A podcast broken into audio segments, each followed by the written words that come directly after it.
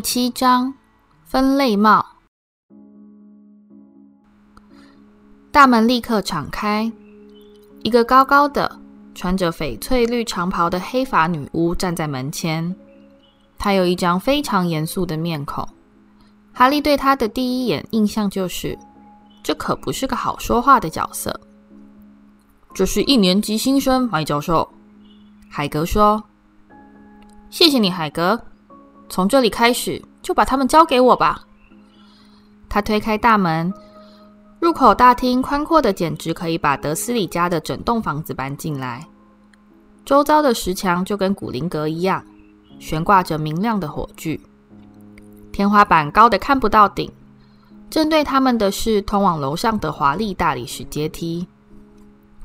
大伙跟着麦教授踏过铺着石板的地面。哈利听到从右手方的一扇门后传来一阵仿佛有几百个人在热烈交谈的嗡嗡声。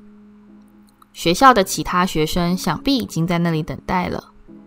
可是麦教授把一年级新生全部带到餐厅外的一个小房间，大家挤进去，摩肩擦踵的挤在一起，紧张的打量周遭的环境。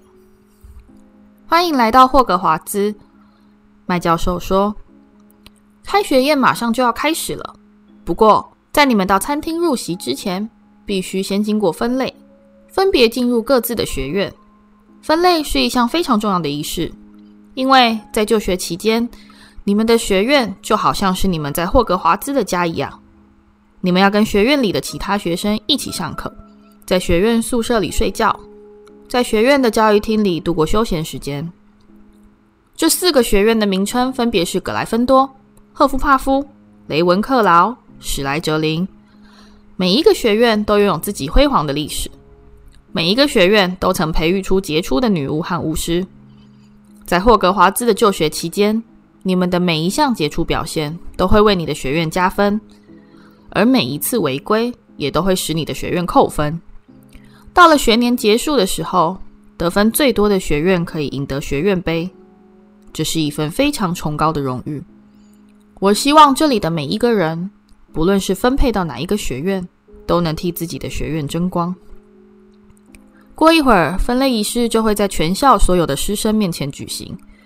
我建议你们利用这最后一点的时间，尽可能把自己打理得整齐一些。他的目光在奈威的斗篷、帽绳歪歪扭扭地系在他的左耳下，和荣恩的黑鼻头上逗留了一会儿。哈利紧张的努力把头发弄平一些。等我们准备好迎接你们的时候，我会再来。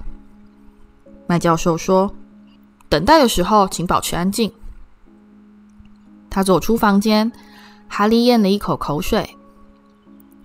他们到底是用什么方法替我们分派学院？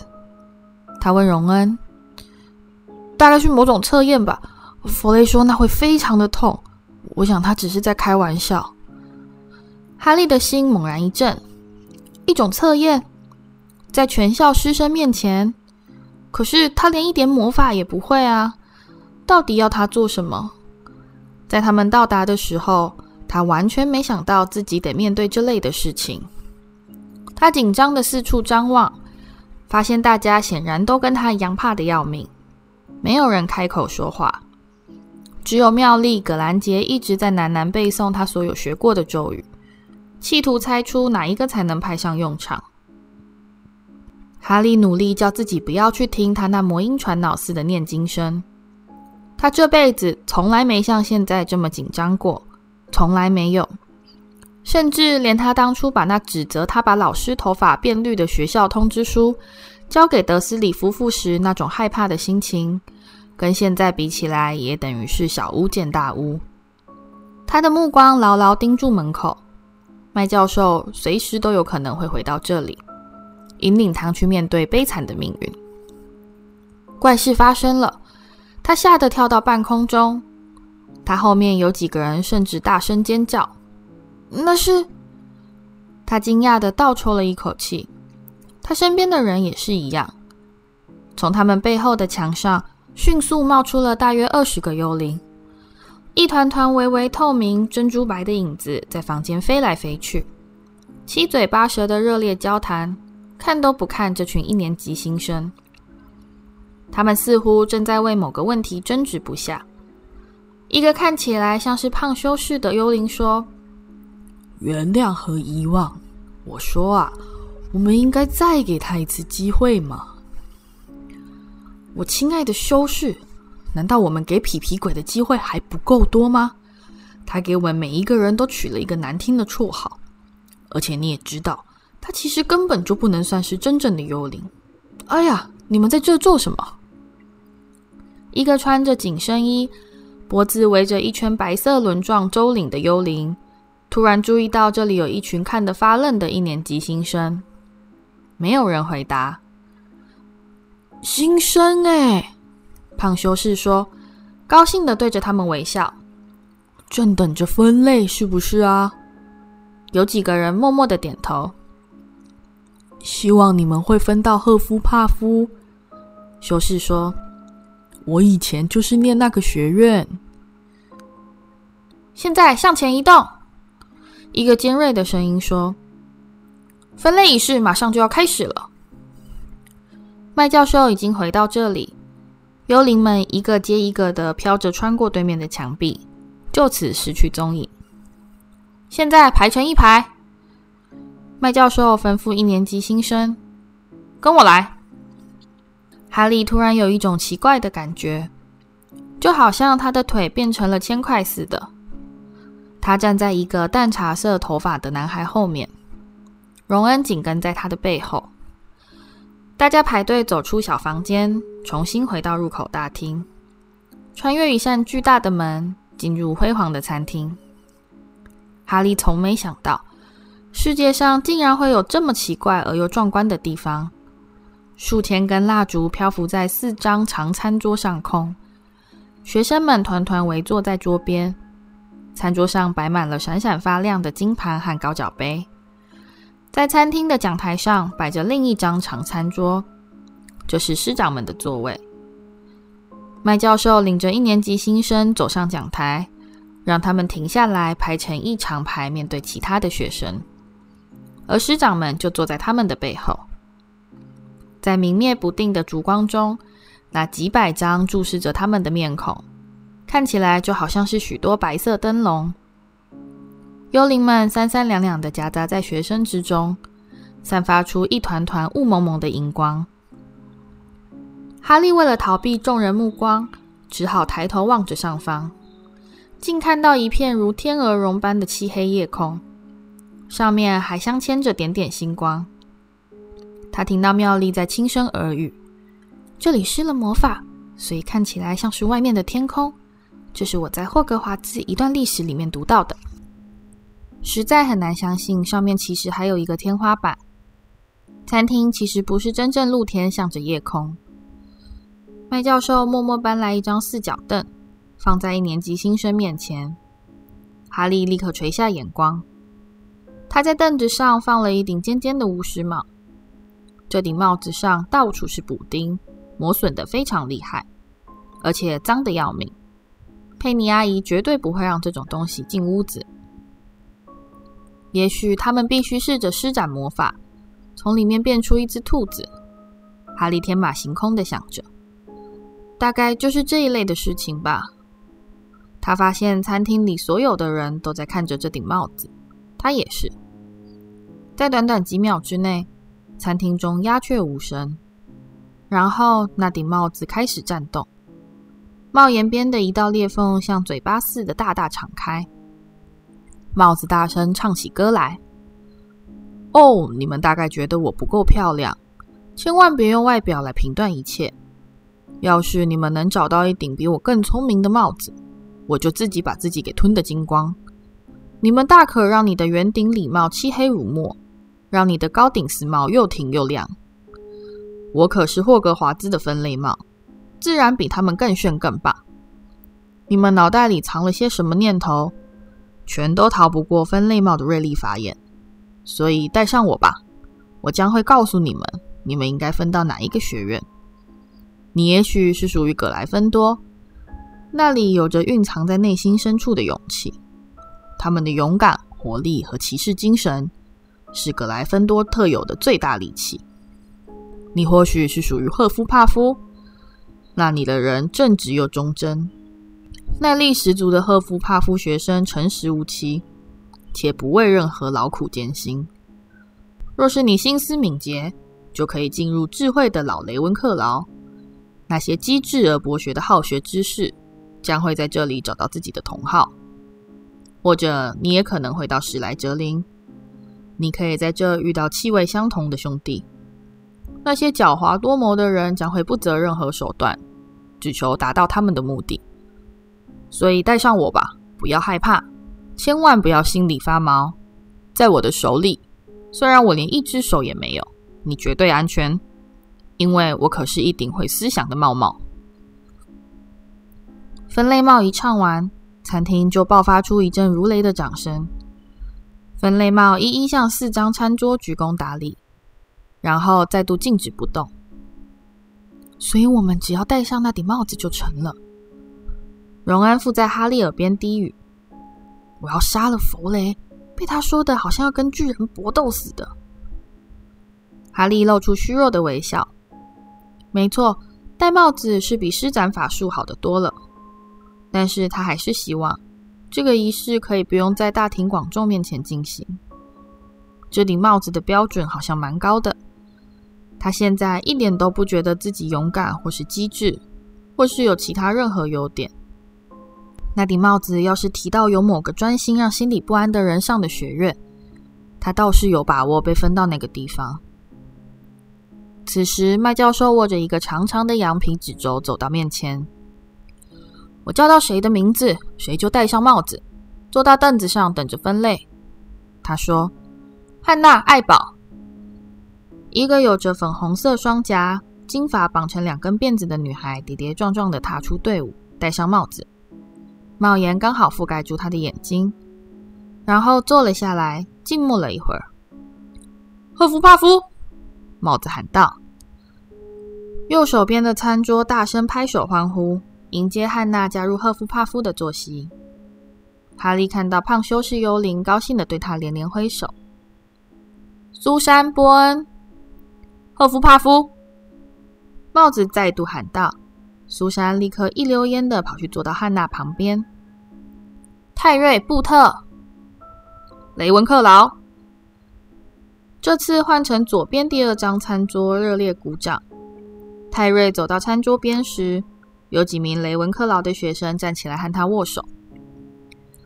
曼蒂·布洛赫同样也被分到雷文克劳。文坦·布朗却成为葛莱芬多的第一位新生。左边最远的一张餐桌随即爆发出一阵欢呼。哈利看到荣恩的双胞胎哥哥撅起嘴唇，使劲吹口哨。接着，米利森·布洛德成为第一位史莱哲林新生。也许这纯粹是哈利的想象。史莱哲林的坏话听多了，他真的觉得这群人看起来很不讨人喜欢。他现在感到非常不舒服。他回想起小学上体育课时等着被分组的感觉。他一直都是最后挑剩的那个。那并不是因为他不够好，而是没有人希望达利以为他们喜欢哈利。贾斯汀·方列里，赫夫帕夫。哈利发现，有时帽子可以立刻就叫出学院名称，有时得花些时间才能做出决定。西莫·斐尼甘，也就是排在哈利旁边的浅茶色头发的男孩，几乎在凳子上坐了整整一分钟，帽子才宣布他应该分到葛莱芬多。妙丽·葛兰杰，妙丽几乎是用跑的扑到凳子前，猴急的把帽子套到自己头上。葛莱芬多，帽子喊道。荣恩发出一声呻吟。人在紧张的时候，难免会胡思乱想。此时，哈利心中突然浮现出一个可怕的念头：要是他根本就没被选上呢？要是他戴着那顶遮住眼睛的帽子，在凳子上坐了好几个世纪，帽子就是闷不吭声。最后，麦教授终于忍不住一把抓住他头上的帽子，告诉他这显然是个错误，要他最好赶快搭火车回家。那该怎么办？轮到那个蟾蜍老是不见的男孩奈威·龙巴顿时，他急急忙忙地奔向凳子，却不小心摔了个狗吃屎。帽子花了很长一段时间来决定奈威的去向。当他最后终于喊出“葛莱芬多”时，他又迷迷糊糊地戴着帽子跑回队伍，结果只好在哄堂大笑声中，糗兮兮地再用小跑步跑回凳子前，把帽子交还给他口中的买教授。在叫到马粪时，他神气活现的大步踏向前方，并立刻实现了他的愿望。帽子才刚碰到他的头，就厉声尖叫：“史莱哲林！”马粪大摇大摆地前去和他的朋友克拉和高尔重新会合，显然对自己的表现非常满意。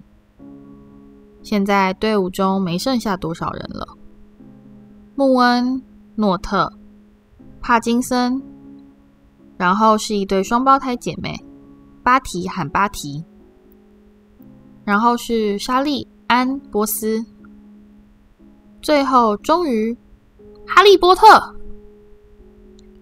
哈利走上前，餐厅里立刻爆发出一阵嗡嗡细语。他是说波特吗？那个哈利波特？在帽子覆盖住哈利眼睛之前，他最后所看到的景象是整个餐厅的人全都伸长脖子，想要看清楚他的长相。下一秒，他就陷入帽子的黑暗世界。他静静等待。嗯，他的身边响起一个细细的声音。很困难，非常困难。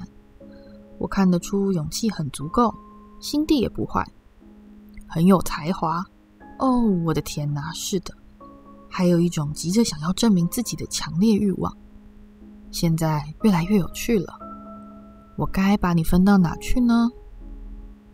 哈利双手紧抓住凳子边缘，心里不断想着：不要史莱哲林，不要史莱哲林。不要史莱哲林是吧？那个细细的声音说：“你确定吗？你可以有一番很了不起的成就。你知道，你脑袋里该有的一样不缺，而史莱哲林可以帮助你登上巅峰，这一点是不用怀疑的。还是不要？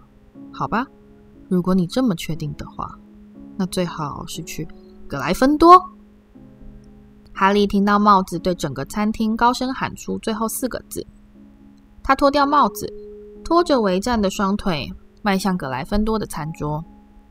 他的心情大为轻松，自己果然入选了，而且不是分到史莱哲林。他心情为之一松，因此没注意到自己获得了最最响亮的喝彩声。机长派西站起来，热烈的跟他握手。而卫斯理家的双胞胎兄弟大声喊着：“我们得到波特了！我们得到波特了！”哈利坐在他先前见过的那个围着州领的幽灵对面。幽灵拍拍哈利的手臂，令他突然有一种跳进一大桶冰水里的可怕感觉。他现在终于可以好好的打量讲台上那张主要餐桌。海格坐在距他最近的角落，这时迎向他的视线，对他竖起大拇指。哈利裂开嘴对他笑，在主餐桌正中央的大金椅上，就坐着那位著名的阿布斯·邓布利多。哈利一眼就认出他那张在巧克力挖巫师牌上看过的面孔。邓布利多的银发是整个餐厅中唯一跟幽灵一样闪亮耀眼的事物。哈利同样也看到了奎若教授，也就是破釜酒吧里那个紧张兮兮的年轻人。他头上缠着一个硕大的紫色头巾，显得非常怪异。现在只剩下三个人尚未被分派了。丽莎·杜平成为雷文克劳的新生，接下来就轮到荣恩。他现在脸色已变得惨绿。哈利的双手在餐桌上紧紧交握，才过了一秒，帽子就大声喊道：“格莱芬多！”在荣恩如虚脱般坐到哈利旁边的座位上时，哈利忍不住和其他人一同大声鼓掌叫好：“干得好，荣恩！太厉害了！”派西·卫斯理探过哈利的头顶，用一种夸张的语气赞美自己的弟弟。而最后一位布雷斯·查比也在此时被分类到史莱哲林。麦教授卷起羊皮纸轴，戴着分类帽一起离场。哈利低头望着空无一物的金盘，到现在才意识到自己究竟有多饿。上次吃的那个南瓜馅饼，似乎已经是好几百年以前的事情。阿布斯·邓布利多站了起来，他满脸笑容地望着他的学生，双臂大大敞开。仿佛世界上再没有比看到学生们共聚一堂更令他高兴的事了。欢迎，他说：“欢迎大家到霍格华兹来度过新的一年。在宴会开始之前，我想要先对大家说几句话，那就是蠢蛋、哭、渣渣、牛。谢谢大家。”他重新坐下，所有人全都在热烈鼓掌欢呼。哈利一时间不晓得自己该作何反应。他是不是有点疯疯癫癫的？他不太敢确定。疯疯癫癫，派西轻松愉快地说：“他是个天才，全世界最棒的巫师。不过你说的没错，他的确是有点疯疯癫癫的。要不要来点马铃薯，哈利？”哈利惊讶地张大嘴巴。现在他面前的餐盘中。已经堆满了各式各样的食物。他从来没在同一张餐桌上看到这么多他爱吃的东西：烤牛肉、烤鸡、猪肉片、羔羊排、腊肠、培根牛排、煮马铃薯、烤马铃薯、炸马铃薯片、约克郡布丁、青豆、红萝卜、肉汁、番茄酱。另外，由于某种奇怪的原因，还摆了一大盘硬薄荷糖。严格说来，德斯里家人从未让哈利饿过肚子，但哈利也没有真正吃饱过。达利老是把哈利真正想吃的食物全部抢走，就算是他自己一闻就想吐的东西也不放过。除了硬薄荷糖之外，哈利每样东西都拿了一点，开始放怀大嚼，每一样都非常美味。那看起来还真不错。围着周领的幽灵看到哈利喜滋滋的切牛排，忍不住难过的说：“你不能……我已经有将近五百年没吃过东西了。”幽灵说：“当然，我并不需要。不过，你有的时候就是会怀念那样的滋味。我还没自我介绍吧？敏西·波平敦的尼古拉斯爵士在此静候指教。”我是格莱芬多塔的常驻幽灵。我知道你是谁。荣恩突然开口说：“我的哥哥们跟我说过你的事情，你就是那个差点没头的尼克。我比较喜欢你们叫我敏西的尼古拉斯爵士。”幽灵的语气一下变得不太自然。那个淡茶色头发的西莫斐尼甘莽撞的插嘴。差点没头，你是怎么个差点没头发？尼古拉斯爵士看起来非常不高兴，他似乎很不喜欢谈到这个话题。就像这样，他没好气的说。他抓住自己的左耳往下扯，整个头就从脖子上猛地垮到肩膀上，仿佛是扇用铰链拴住的门。显然，曾经有人想砍掉他的脑袋。却执行得不够彻底。看到学生们惊愕的面孔，差点没头的尼克显然十分得意。于是他松开手，把脑袋弹回原位，清了清喉咙，说：“嗯，所以呢，格莱芬多的新生，我希望大家能替我们赢得今年的学院杯冠军，好吗？格莱芬多的冠军宝座从来没失掉这么久过，到目前为止。”史莱哲林已经连续卫冕六年，血腥男爵那副趾高气扬的德性越来越令人难以忍受了。他是史莱哲林的幽灵。哈利的目光朝着史莱哲林的餐桌搜寻，看到那里坐着一个令人毛骨悚然的恐怖幽灵。他有一双茫然瞪视着的空洞眼睛，一张枯槁憔悴的面孔。穿着一件沾满银血的长袍，他就坐在马粪旁边。哈利相当高兴地发现，马粪对这样的座位安排显然不太满意。他为什么会把自己弄得全身是血？西莫非常感兴趣的追问。我从来没问过他。差点没头的尼克虚弱的答。等到所有人都吃得尽兴之后，剩下的食物就从盘中消失，变得跟先前一样的干净闪亮。过了一会儿，盘中出现了布丁，然后是一堆堆的冰淇淋，凡是你所想得到的口味全都有。另外还有苹果派、焦糖馅饼、糖浆馅饼、巧克力奶油馅饼和果酱甜甜圈、乳脂松糕、草莓、果冻、米布丁。在哈利享用一块糖浆馅饼的时候，话题转到了各自的家庭背景。我是一半一半，西莫说：“我爸是个麻瓜，妈一直等到结婚以后才告诉他自己是个女巫，可真把他给吓坏了。”其他人哈哈大笑。那你呢，奈威？荣恩问道。我我是我奶奶养大的，她是个女巫。奶威说。不过我的家人一直都以为我是个麻瓜。我的叔公阿吉总是想要把我从保姆手里拐走，用各种方法逼迫我使出一些魔法。有一次，他还在黑池码头把我给推到海里，害我差点淹死。可是我在八岁以前一点事都没有发生。然后有一天，阿吉叔公到家里来喝茶，就在他绑住我的脚，把我从楼上窗口倒吊出去的时候，我的阿尼姨婆拿了块糕饼给他，他一不小心就松开手，结果我自己蹦起来，飞过整个庭院，安安稳稳的落到马路上。他们全都高兴的疯了，我奶奶甚至还哭了呢。她实在太高兴了，你们真该看看他们发现我收到这的入学通知时的表情。他们一直以为我魔法的天赋不够高，大概不可能到这里念书。阿吉叔公还高兴的买了只蟾蜍送我。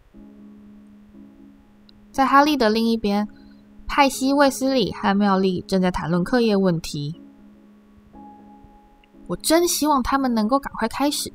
实在有太多东西要学啦！我自己是对变形术特别感兴趣，就是把某个东西变成另一样东西什么的。当然啦，这想必是非常困难。你们会先用一些小东西开始变，比方说把火柴变成针。哈利现在感到全身暖乎乎，有些想睡。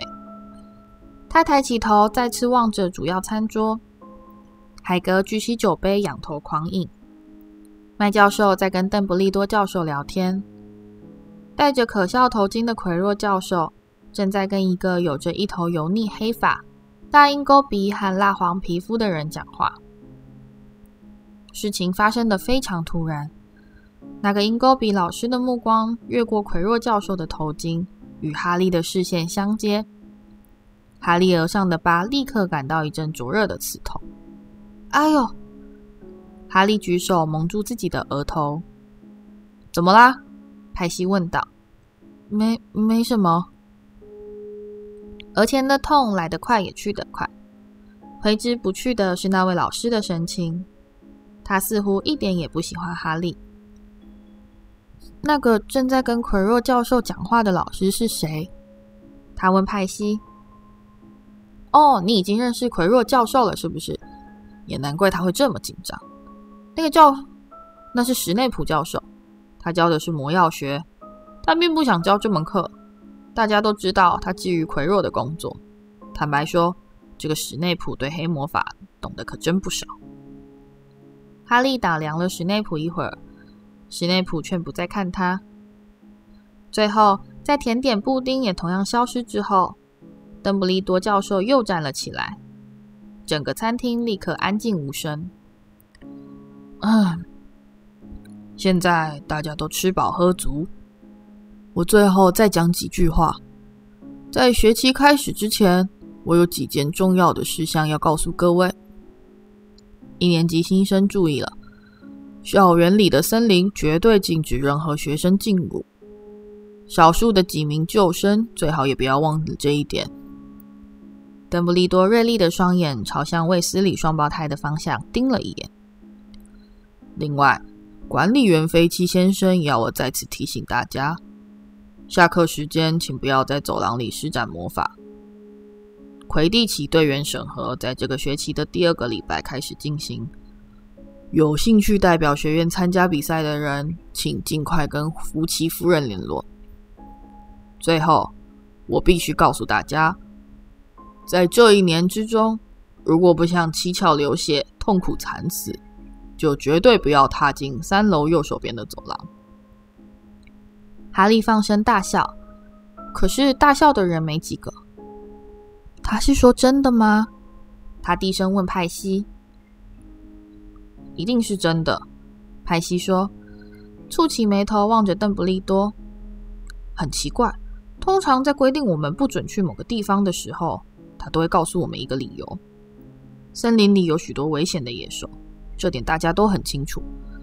我真的觉得他至少应该跟我们这些级长解释一下。现在，在上床睡觉以前，让我们一起来唱校歌吧！邓布利多喊道。哈利注意到其他老师的笑容已经有些僵硬。邓布利多像是要赶走苍蝇似的，在他的魔杖上轻轻弹了三下，魔杖就飞出了一条金色的彩带，高高窜起，飞到餐桌的上方，如蛇舞般的盘旋扭动，排练成一整串的文字。大家各自选择自己喜欢的曲调。邓布利多说：“一、二、三，唱！”全体师生开始嘶吼道：“霍格华兹，霍格华兹，霍霍格格，霍格华兹！求求你教给我们一些知识，不论我们是秃头老人还是膝上带疤的年轻小子，我们的脑袋需要装进一些有趣的玩意，因为现在里面空空洞洞，充满空气，死苍蝇和琐琐兮兮，所以请教给我们一些值得学习的东西，召回我们遗忘已久的记忆。”你们只要尽力去做，其他的就交给我们自己。我们会用力学习，直到头壳坏去。每个人唱完的时间都不一样。最后，整个餐厅中只剩下卫斯理双胞胎还在顺着缓慢的葬礼进行曲继续吟唱。邓布利多用魔杖指挥着最后几句歌词。他们唱完时，这位校长的鼓掌声比其他许多人都要来得热烈。啊，音乐啊！他伸手擦拭眼睛，一种超越我们这所有雕虫小技的崇高魔法。好了，现在该上床睡觉了，大家快跑！格莱芬多的一年级新生跟着派西穿越聒噪不休的人群，走出餐厅，爬上大理石阶梯。哈利的双腿又变得跟铅块一样沉重。这次是因为他非常累，而且肚子里又塞了过多的食物，他实在是太困了。因此，当他发现走廊两旁的画像，在他们经过时竟然交头接耳、窃窃私语，甚至还朝他们指指点点，或是派西两度领着他们穿越藏在滑动木板和垂挂袖围后的暗门时，他也不觉得讶异。大伙一面打哈欠。一面拖着腿攀爬永无止境的阶梯，就在哈利想着他们究竟还得走上多久时，前方的队伍突然停了下来。在他们前方的半空中漂浮着一捆手杖，派西只比他们领先一级阶梯，因此他们现在全部都开始像骨牌似的朝他的方向迅速扑倒。是皮皮鬼，派西低声的告诉一年级新生。一个爱吵闹的鬼，他提高嗓音：“皮皮鬼，现身吧！”他得到的回答是一声响亮、粗鲁，像是气球泄气似的噗噗声。“你要我去找血腥男爵是不是？”“啵”的一声，半空中突然冒出了一个有着邪气黑眼睛和血盆大口的小男人。他盘着腿漂浮在空中，一手紧抓着那捆手杖。呵呵呵，他咯咯尖笑，是讨厌的一年级小鬼耶，太好玩了。他突然俯冲下来，吓得他们纷纷闪躲。走开，皮皮鬼！否则我就去告诉血腥男爵。我是说真的。皮皮鬼吐出舌头，立刻消失，手杖不偏不倚的砸到奈威的头上。大伙听到他嗡嗡的飞向远处，一路上都是尖狼的盔甲声。你们要小心皮皮鬼捣蛋！继续向前走的时候，派西警告大家：血腥男爵是唯一可以制住他的人。甚至连我们这些级长，他都不放在眼里。到了，走廊的最尽头挂着一幅画像，是个特肥的女人，穿着粉红色的丝绸衣裳。通关密语，他说：“龙渣。”派西说：“那画像一摇一摆的向前敞开，露出墙上的一个圆形洞口。他们一个接一个的爬进去。奈威需要别人拉他一把。”他们穿过圆洞，发现自己就在格莱芬多的交易厅里。那是摆满了松软的扶手椅，非常舒适的一个圆形房间。派西先指引女孩子从其中一扇门走到女生寝室，再带着男孩子踏进另外一扇门。